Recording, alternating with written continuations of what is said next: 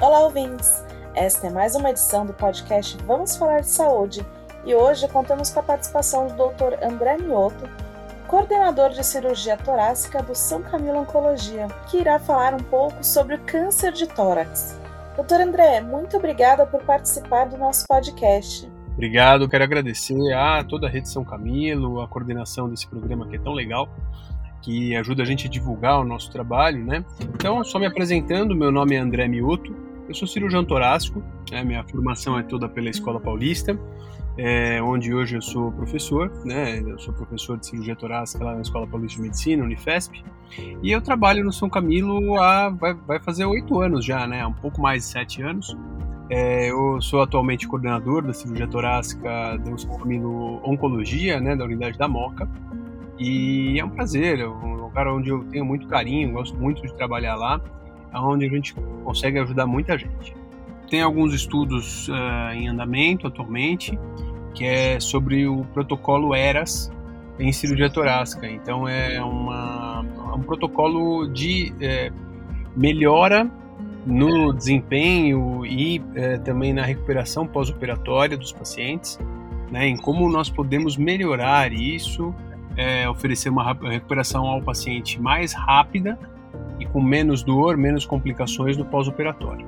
Né? Esse é o protocolo ERAS, hoje é uma sociedade internacional e nós estamos aplicando os, os princípios do protocolo ERAS nesse nosso estudo. No estudo tem o nome de estudo Hector, ele já foi aprovado pelo comitê de ética da instituição e ele deve é, iniciar, né, já, já estamos captando pacientes depois do registro nas plataformas de pesquisa internacionais.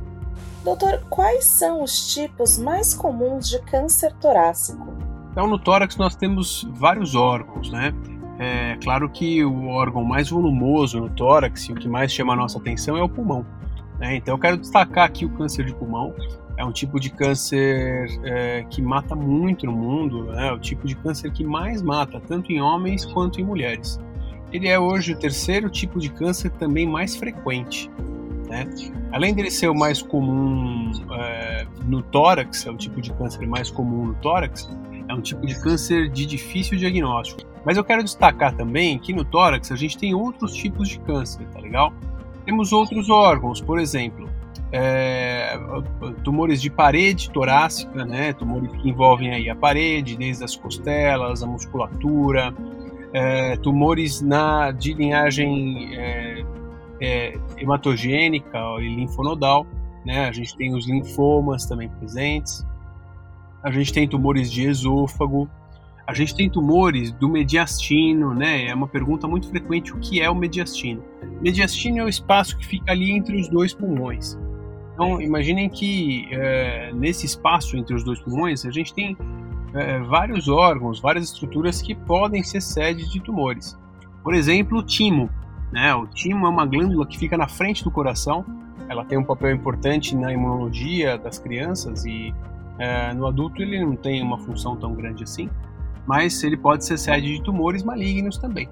Né? Além disso, a gente tem a pleura, que pode ser sede de tumor, a gente tem o mediastino posterior, mais próximo da coluna, onde podemos ter tumores de linhagem neurogênica. Então são vários os tumores é, possíveis aí no tórax. Quais os exames necessários para diagnosticar o câncer de tórax? O exame mais comum para diagnosticar tumores no tórax é a tomografia de tórax. Né? Na verdade, ele é o, o exame mais específico. Né? O mais comum eu diria que é a, é a radiografia de tórax, mas o, o exame mais específico é a tomografia.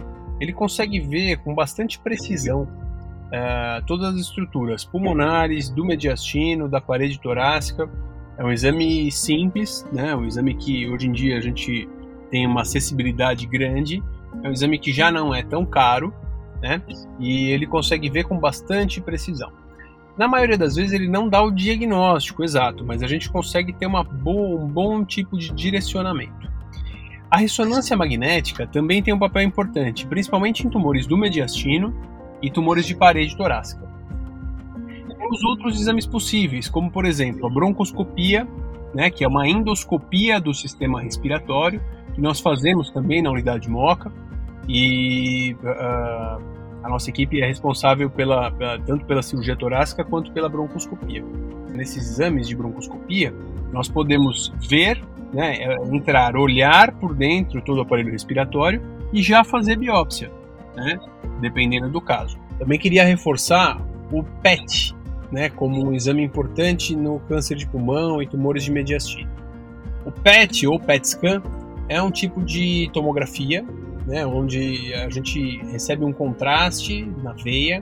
E esse contraste ele tem um radioisótopo, uma substância que tem uma radioatividade baixa e que ele vai para os lugares uh, onde tem maior consumo de glicose. Então, os tumores, por exemplo, têm altíssimo consumo de glicose. Né? Então, ele é um exame que é super importante no estadiamento, ou seja, no estudo de todo o corpo quando a gente faz o diagnóstico de câncer e, é claro, no prognóstico. Além do PET, a gente reforça também a ressonância magnética do crânio, né, como um exame de estadiamento de câncer de pulmão. Quando a gente recebe o diagnóstico de câncer de pulmão, muitas vezes a ressonância do crânio ela vai ajudar a gente a entender se tem doença na cabeça também. É, outro exame que é interessante para essa situação é o EBUS, que é o, né, uma sigla em inglês para Endobronchial Ultrasound. O que, que é isso? Tipo de broncoscopia onde existe um aparelhinho, um ultrassom, que fica conectado à ponta do broncoscópio e ele consegue identificar é, através do ultrassom aonde fica a lesão e guiar ali uma biópsia para a gente poder fazer uma avaliação tanto dos linfonodos do mediastino quanto de possíveis tumores. Doutor André, o câncer de pulmão ele apresenta algum sintoma em seu estado inicial? Pois é, você sabe que a maioria dos tumores de pulmão não dá nenhum sintoma. A maioria dos tumores em fase inicial não apresenta nenhum sintoma. Né? Os tumores de pulmão eles vão aparecer com um quadro sintomático quando eles já estão no estágio mais avançado. Uma vez que a gente tem um tumor mais avançado e a gente começa a ter acúmulo de líquido na pleura, né, ou derrame pleural, é, dor, sangramento, a gente já tem um tumor um pouco mais avançado. Né? Então, é, se a gente tiver tosse persistente, sangramento na tosse, falta de ar, perda de peso, Aí a gente está pensando já num cenário de uma doença já instalada e talvez até um pouco mais avançada. Nos estágios mais iniciais, a gente não tem nenhum sintoma. Por isso que a gente tem que prestar atenção, né, em casos específicos, fazer os exames preventivos. Por isso é tão importante realizarmos exames periodicamente, não é, doutor? Pois é, existe hoje até algo que eu, eu gosto bastante de, de estudar e de promover, uma, um tipo de política que chama rastreamento de câncer de pulmão. Assim como a gente tem a mamografia para o câncer de mama, a, os, os, exames de toque retal e PSA para o tumor de próstata, a, o Papa Nicolau, né, o exame anual e Papa Nicolau para tumores de colo uterino, a gente tem hoje já com uh, diversos dados com significância estatística, dados que comprovam a eficácia desse método para o uh, eh, rastreamento de câncer de pulmão. Então, o que, que eu quero dizer com isso? Pacientes fumantes, né, para pacientes que fumam há mais de 20 anos, né, a gente tem uma, a gente tem comprovadamente uma eficácia na realização de tomografias de tórax de baixa dosagem para o diagnóstico de tumores de pulmão. É, num trabalho americano, é um trabalho muito famoso, o NLST, de 2011, a gente tem é, dados que mostram a redução da mortalidade de câncer de pulmão em até 20% em pacientes que fizeram a tomografia é, de baixa dosagem. Então é, é, aquilo, a gente consegue diagnosticar mais a gente consegue tratar com melhor qualidade e a gente consegue pegar casos é, que seriam avançados em uma fase mais precoce. Tratar melhor, oferecer um tratamento melhor, uma sobrevida melhor. E esses exames são realizados apenas em ex-fumantes ou naqueles que possuem histórico familiar? Pois é, na verdade, é, o rastreamento de câncer de pulmão é algo que ainda não foi incorporado pelo Ministério da Saúde como política pública. E no Brasil. Mas nos Estados Unidos e na Europa, isso já é uma realidade. Eu faço parte de uma força-tarefa da Sociedade Brasileira de Cirurgia Torácica, em conjunto com a Sociedade de Pneumologia e outras é, sociedades de é, representação médica, para é, instituir isso no Brasil, e nós estamos perto tá? que possa ser instituído. É claro que ainda faltam evidências, né? É, é, uma das, das minhas batalhas aí é para levantar mais evidências, para trazer isso para nossa realidade. Mas é, é claro que já existem dados nacionais, existem estudos, tá? do qual até do segundo estudo eu faço parte, é, que mostram que existe sim vantagem em fazer o rastreamento de câncer de pulmão no Brasil. A gente tem possibilidade para isso, né? existe viabilidade para isso, mas é, é, isso é aplicável para pacientes específicos, também não é para fazer a tomografia para todos os pacientes. Tá? É, a gente tem como principais pacientes para realizar a tomografia de baixa dosagem quem tem entre 55 e 79 anos, fuma há mais de 20 anos, né, ou parou de fumar há menos de 15 anos, é, não tem outro tipo de câncer, né, não apresenta nenhum outro tipo de câncer ou não está em acompanhamento por esse tipo de câncer, e principalmente também quem tem um histórico familiar é, de parentes de primeiro grau com câncer de pulmão. É claro que para toda regra existe exceção, né, o caso precisa ser avaliado individualmente, né, então para aqueles pacientes que é, tem algum risco né, de câncer de pulmão, a gente avalia individualmente o caso, mas essa é a regra geral. E é possível realizarmos esses exames no São Camilo? Isso já é possível de ser feito no São Camilo, sem dúvida que sim.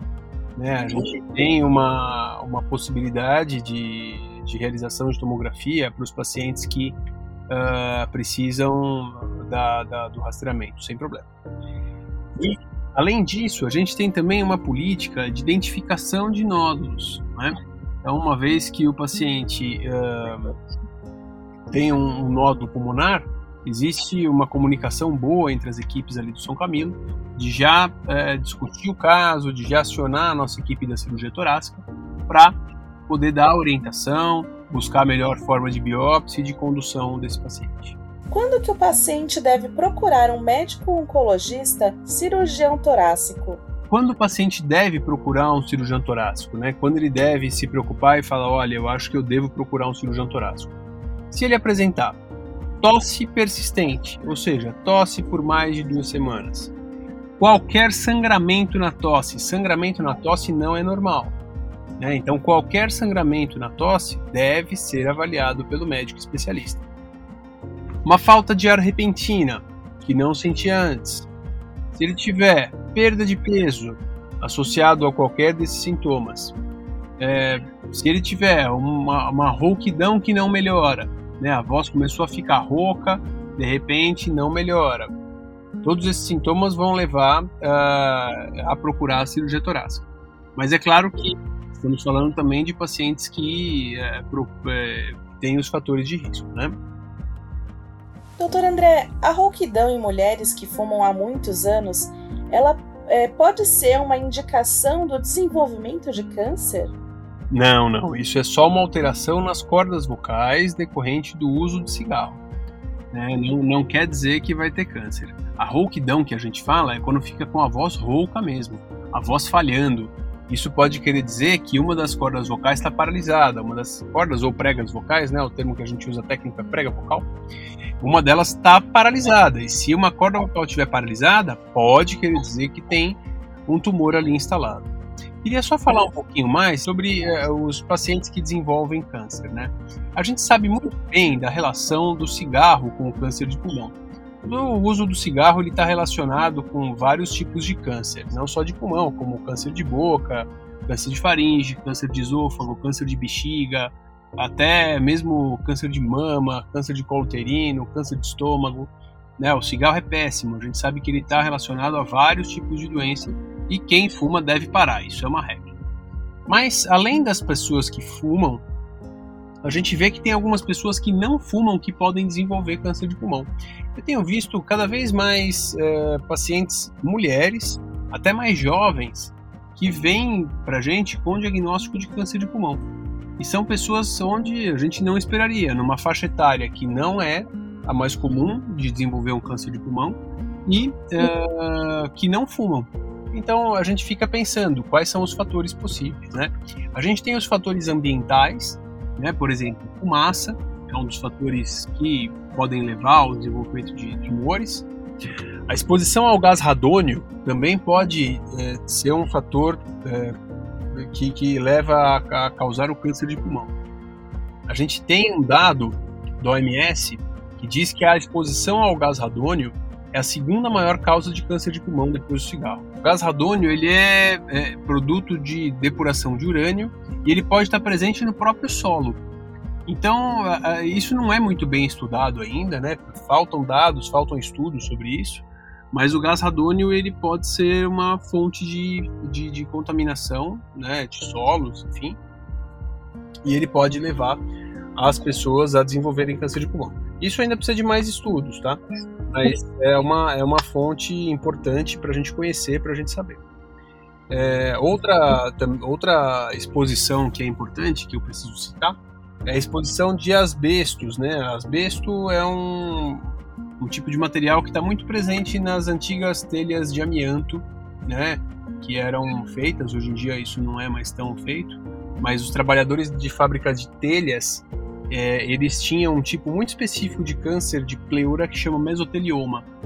Né? E a correlação entre é, a, esses trabalhadores e a exposição ao amianto com o desenvolvimento de mesotelioma também já foi comprovado. Doutor, e o uso de vapes ou cigarros eletrônicos e narguile também podem causar o câncer de pulmão? Algo que vem ganhando muita força ultimamente, sobretudo com os jovens. É algo que vem sendo desenvolvido ainda de forma ilegal no país, né? Lembro que a venda disso no país não é legal, é algo que está fora da lei. E a gente vê muita popularização disso, muita gente usando, pessoas jovens, já vejo até crianças, e isso é extremamente preocupante, porque a gente não sabe muito bem o que tem dentro desses pods, desses vapes. Né? A gente não sabe, mas a gente sabe que existe uma doença pulmonar específica do cigarro eletrônico que é chamada de EVALI. Essa doença leva a uma destruição do pulmão, né, levando o paciente até a ficar dependente de oxigênio, em alguns casos até para o transplante. O dano pulmonar do, do EVALI, ele equivale a uma destruição da fibrose do pulmão. Né? Ela pode é, realmente levar a uma perda de função pulmonar grave e nos Estados Unidos levou até algumas pessoas à morte. Então uh, fica aqui a nossa dica, né, de uh, evitar ao máximo isso. Isso deve ser realmente combatido. Né? Eu levanto a bandeira contra esse tipo de aparelho e a gente tem que tomar muito cuidado porque existem algumas uh, pessoas querendo vender pods de vitamina, coisas como power, alguma coisa que é, levam as pessoas a ter mais energia, absorção de vitaminas. Isso aí é tudo fake news, hein? Tomem cuidado. É só a gente lembrar que não existe cigarro saudável, né? Não tem nenhum tipo. O narguile, ele, para você ter uma ideia, uma hora de uso de narguile equivale a 100 cigarros. Então o narguile é até pior do que o cigarro, né? E o cigarro eletrônico, é a gente ainda não tem um dado muito robusto sobre isso, mas o cigarro eletrônico também é ruim e ele tem uma equivalência parecida do narguile, porque ambos eles trazem as toxinas na forma aquosa. Então a absorção acaba sendo mais rápida, não de vitaminas, mas de coisas ruins. Quando que o câncer pode evoluir de um órgão para o outro? Os, os tumores eles são classificados, no geral, como tumores benignos ou malignos. Claro que existem exceções, né? Mas é, no geral os tumores benignos eles se comportam crescendo somente, né? Eles crescem e eles ocupam espaço. Já os tumores malignos eles têm um comportamento de invasão, então eles não respeitam limites e eles vão crescendo, crescendo, crescendo e invadindo as estruturas ao redor. Além disso, eles podem causar metástases. O que, que é isso? É uma célulazinha do tumor que se desprende do tumor inicial, cai na corrente sanguínea e vai se instalar em outro lugar, né? Como se fosse uma semente desse tumor que cai na corrente sanguínea, vai parar, por exemplo, no fígado, no cérebro, num, num osso, né? E ela semeia nesses lugares e cresce. Então cresce tumor nesses outros lugares também. Esse é chamado de metástase. Né? Isso tem uma influência grande para a gente quanto ao prognóstico do tumor, né? Claro que para o diagnóstico isso é fundamental, mas também é, muda a classificação, porque um tumor que tem uma metástase ele passa a ser mais avançado e muda para a gente porque o nosso tratamento vai ser diferente. Enquanto o tumor está localizado, né, a gente vai fazer medidas para controle local desse tumor. Né? Claro que aí o meu viés de cirurgião é para a realização da cirurgia. Né? A cirurgia é o principal, a principal forma de controle local das doenças. É, mas também tem radioterapia, ablação, tem outras técnicas, né? mas a cirurgia é a principal delas.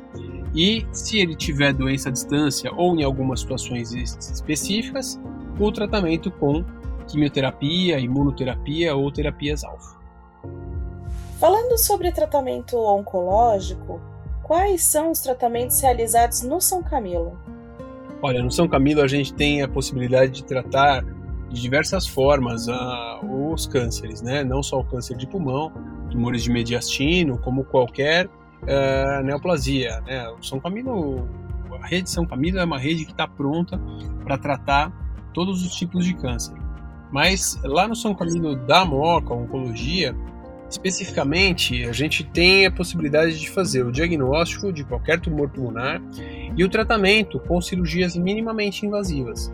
É, é, a gente tem à nossa disposição um centro cirúrgico todo equipado, aparelhos para cirurgia minimamente invasiva e uh, uh, o que vem ganhando muita força nos últimos anos, né, o que é a principal uh, que é o principal expoente da cirurgia torácica, é da cirurgia no geral, no mundo, que é a cirurgia robótica, né? Que isso vem ganhando bastante força. Nós temos um robô mais avançado, né? Que é o robô XI, é o robô da Vinci XI, XI é, ele está presente na rede São Camilo na unidade da Pompeia. Né? Nós já tivemos a felicidade de fazer o tratamento de vários pacientes é, do São Camilo na, uh, na plataforma robótica, né, pacientes que tiveram uma ótima evolução. A plataforma robótica ajuda muito no tratamento de neoplasias pulmonares. Por quê? A gente vai ter é, cirurgias feitas de forma mais precisa, cirurgias feitas de forma é, menos invasiva, com cortes menores, com menos dor isso leva a uma melhor recuperação pós-operatória, um retorno mais rápido às atividades, ao trabalho e também um melhor prognóstico para esses pacientes. Doutor André, quais perguntas são importantes o paciente fazer para o médico quando ele recebe um diagnóstico positivo? Olha, eu sempre digo para os meus pacientes que o mais importante é você saber o que está acontecendo. Né? Eu acho que ah, não pode haver dúvidas. A comunicação entre o médico e o paciente ela tem que ser perfeita. Né? Então, se o paciente tiver já alguma dúvida de antemão, faça as perguntas. Não fique com vergonha, não se acanhe, pode perguntar de tudo. O médico vai estar pronto, né? Ele deve estar pronto para responder todas as suas perguntas. Pode ser até que o médico não saiba algumas respostas, né? A gente não sabe tudo hoje em dia. E é muito comum. É, às vezes a gente tem alguma pergunta que não sabemos, né? E não é vergonha nenhuma a gente pesquisar, estudar ir atrás da resposta para ajudar o paciente. Muitos pacientes também têm algumas perguntas que o médico não consegue responder durante a consulta, porque o paciente não se lembra, por exemplo, né? E aí, é, o que, que eu sempre ofereço para os pacientes é oferecer uma resposta para depois, né? Eu é, tenho é, um perfil na rede social, no, no Instagram, tenho um perfil no Facebook, tenho um site onde existem espaços para os pacientes fazerem perguntas. E se o paciente ficou com alguma dúvida depois da consulta, o paciente pode me mandar a pergunta, eu vou responder, eu faço questão de responder pessoalmente todas as dúvidas.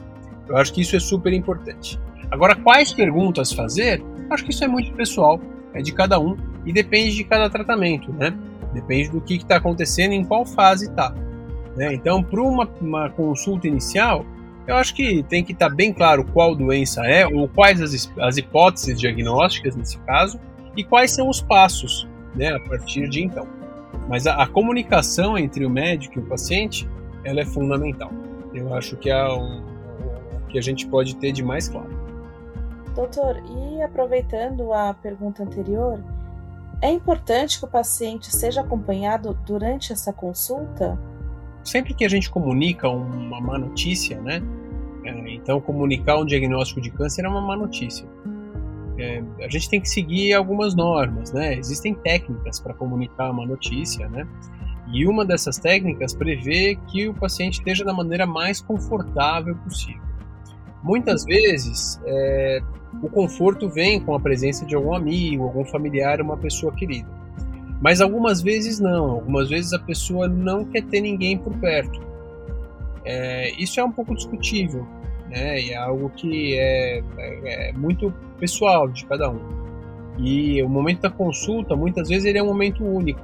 A gente não vai conseguir voltar atrás desse momento. Então, assim, é, é ideal que a pessoa esteja acompanhada, na minha opinião, né? Que a gente tenha um apoio ali da família, um apoio dos amigos. Mas é, cabe ao médico proporcionar a passagem da notícia de uma forma clara, né, de uma forma não brutal, tem que ser uma forma delicada, mas ela precisa ser muito clara. Porque apesar de ser uma notícia muito ruim, a gente não pode deixar dúvida quanto ao nosso na, na doença, né, ao que a gente está tratando. Em qual momento a doença pode voltar? Olha, nos tumores de pulmão, infelizmente, a doença pode voltar em várias situações. Geralmente, se a gente trata uma doença inicial, um nódulo muito pequeno, que os linfonodos vierem negativos, uh, sem nenhum tipo de metástase ou doença em outros lugares na, nos, exames de, nos, exames de, estadiamento, a gente é, né, com certeza vai ter um risco muito menor dessa doença retornar. Mas se a gente está falando de uma doença já mais avançada, né, fizer uma cirurgia né, com uma indicação um pouco mais é, estrita, se esse paciente ele já tem uma doença diagnosticada em uma fase mais tardia, a chance de voltar é um pouco maior. Né? É, é, claro que hoje em dia a gente tem tratamentos muito mais avançados, a gente tem imunoterapia, a gente tem terapias-alvo, que vão nos ajudar nesse caso da doença a retornar. Mas, infelizmente, no caso de câncer de pulmão, pode voltar sim. É necessário que o paciente mude o seu estilo de vida após o diagnóstico de câncer?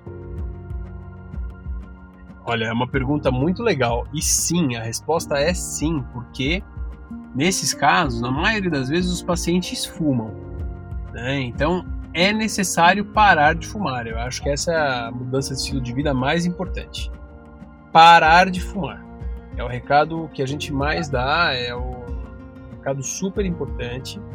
Né? Quando o paciente vem, geralmente ele ainda está fumando, ele fuma mais porque ele está ansioso com todo o processo diagnóstico, enfim. Mas uh, quando a gente para de fumar, a gente já começa a ter benefícios. Não é fácil parar de fumar. Né? Só quem fuma, já fumou ou acompanha alguém que fuma, né, que fumou, sabe o quanto é difícil parar de fumar.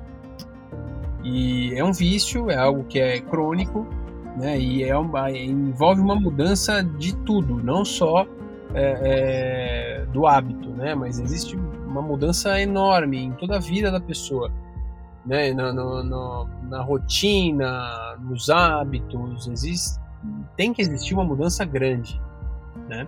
E é difícil. Por isso que a maioria das pessoas que tenta parar de fumar não consegue. Acaba voltando depois. Mas além disso, né, além de parar de fumar, é claro que o, a rotina de exercícios é importante, né? A gente sempre recomenda que os pacientes façam exercício, mantenham uma dieta adequada, né? uma dieta saudável, com comidas saudáveis, comida com pouca gordura, pouco açúcar. Todo mundo sabe, ou pelo menos tem uma, uma ideia boa do que é uma comida saudável hoje em dia, né? Eu acho que isso está muito bem divulgado, ainda bem. Mas a gente não consegue manter uma dieta saudável o tempo todo, né? Essa aqui é a verdade. Então a recomendação é sempre que se mantenha uma dieta saudável. E você que está nos ouvindo, Caso tenha sido diagnosticado com câncer ou se tiver algum parente ou conhecido passando por esse momento, acho que é importante lembrar que o diagnóstico positivo de câncer não quer dizer que seja um final de vida, não é, doutor? Exato. É muito importante saber que o diagnóstico de câncer não é o fim da linha. Ele é só o começo de um caminho. Né? Muitas vezes a gente acha que acabou tudo ali porque diagnosticou, diagnosticou o câncer, e não. Né? Ali está começando um outro caminho dentro da nossa vida. E a gente precisa seguir esse caminho. É importante que a gente tenha, a gente tenha guias nesse caminho, né? E nós estamos aqui no São Camilo Oncologia para guiar, né? Para ajudar, orientar o paciente levar o, caminho, o paciente pelo caminho correto. É claro que esse caminho não é um caminho fácil, né? Mas é, também é, é, importante saber que nós estaremos juntos. Né? A equipe médica vai estar junto, tratando, acompanhando e levando até a gente conseguir chegar num caminho melhor, chegar num, num caminho sem doença. Doutor André, tem alguma história de algum paciente que te marcou? Bom, na verdade, eu queria é, destacar a primeira paciente que a gente operou por via robótica aí no São Camilo, que é uma paciente que tem um tumor de mama, que acabou é, se deparando com um nódulo no pulmão, que era um nódulo possivelmente metastático, né? Um nódulo com uma possível metástase.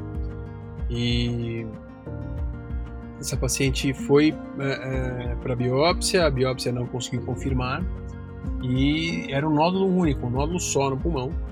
É, e a gente levou a paciente para cirurgia. Foi feita uma cirurgia bastante complexa por via robótica e essa paciente ficou muito bem. Ela teve uma recuperação excelente é, e mesmo depois da cirurgia, a gente já está com quase dois anos de acompanhamento e a paciente está muito bem. Não tem evidência de doença em outros lugares, ela tem uma, uma recuperação super boa e uh, mostra que, mesmo em doenças mais avançadas, mesmo doenças com metástase, podem ser tratadas, a gente pode chegar num sucesso do tratamento né, e tratar o câncer cada vez mais como uma doença crônica, né? Tratar ele, acompanhar direitinho, que vai dar tudo certo. Doutor André, muito obrigada pela sua participação e por esclarecer essas dúvidas sobre o câncer torácico. Então, eu queria mais uma vez agradecer pelo convite. É um prazer para mim. Eu gosto muito de falar sobre o tema. E para quem quiser conhecer um pouco mais do meu trabalho, até entrar em contato, o meu site é drandremioto, mioto com dois t's, .com.br e o Instagram, arroba drandremioto, né? dr de Dr. André Mioto. Só procurar lá, tem no Facebook, Instagram, lá tem alguns posts sobre as doenças, sobre o meu trabalho, meu currículo, quem é. Eu sempre falo para os pacientes pesquisarem muito bem quem será o profissional que vai atender. Né? Então eu acho que com as, a internet, as redes sociais hoje em dia, fica fácil da gente entender a formação do médico que está tratando a gente, entender de onde ele vem, qual é a carreira dele, o que, que ele faz. E eu sugiro que todos façam isso, né? E quem quiser conhecer um pouco mais da minha carreira, de, quem eu sou, ficarei feliz em recebê-los nas redes sociais também. E você que está ouvindo a essa edição do Vamos Falar de Saúde, fique ligado e não deixe de acompanhar, seguir e favoritar os podcasts da Rede de Hospitais São Camilo de São Paulo aqui na sua plataforma de áudio preferida.